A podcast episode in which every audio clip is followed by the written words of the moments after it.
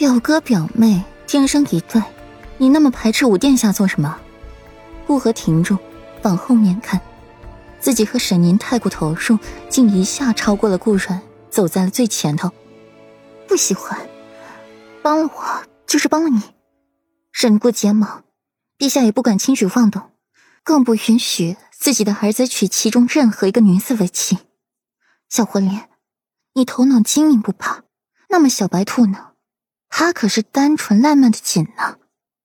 沈宁回答的很坦然，很不屑一顾，就是不喜欢。任你金呼银呼，权势滔天，只要不喜欢，那和草根没有区别。顾河沉默下来，他最不放心的就是顾曼了。这性子，他还真是怕他吃亏。不结盟可以，我们平时表现的亲密一些，模棱两可一些也够了。天子多疑，霍心他是真不喜欢，娶自己又是因为自己是沈侯府小姐的缘故。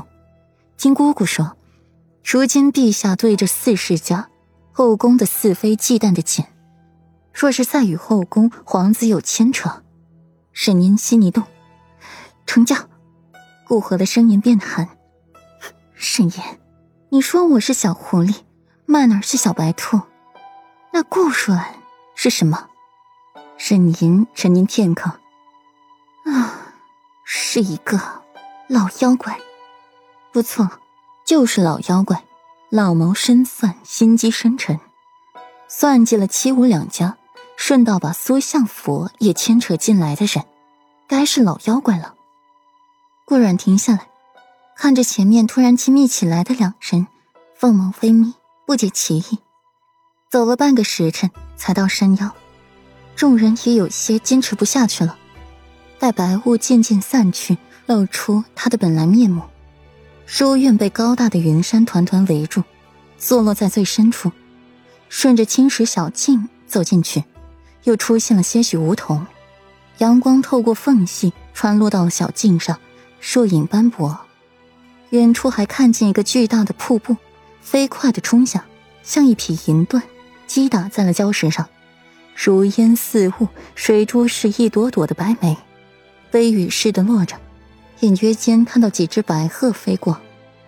走到书院门口，淡淡的书墨气息随风而来，和山间清新的空气也让人一阵的心旷神怡。院门大开，里面有小童在洒扫院中的落叶，安静祥和。如今淡尽。朗朗读书声不在，只剩下了清脆的蝉鸣音响。顾然早早便向云山书院的庄教瑜打过招呼了，先让小童带自己去学社放置行李，最后再去见过庄教瑜。顾阮是打过招呼的，至于没打过招呼的，就需要他们自食其力，自己整理学社，自己搬行李。云山书院不允许带仆人、侍者。一切自给自足。等他们弄好时，顾然已经在课室里面见过了庄教育。庄教育好。顾和和顾曼姗姗来迟，向庄教育行过礼，便寻了个位置坐下。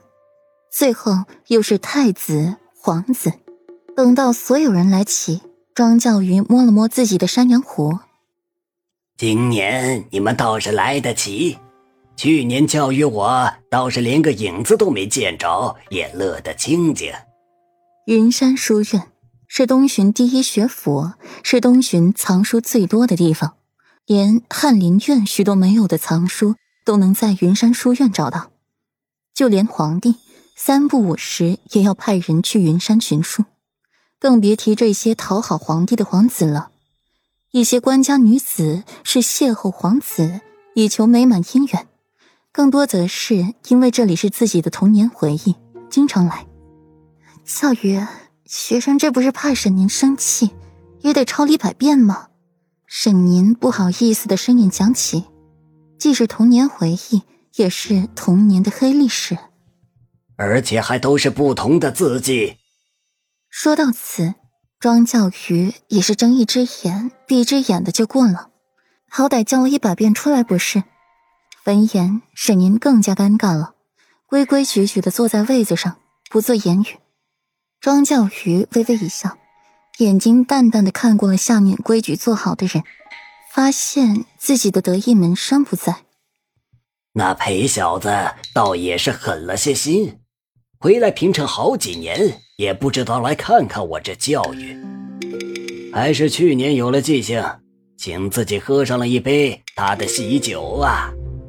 这个培育，庄教瑜又心疼又无奈，想起他，就想起了自己另外两个得意门生。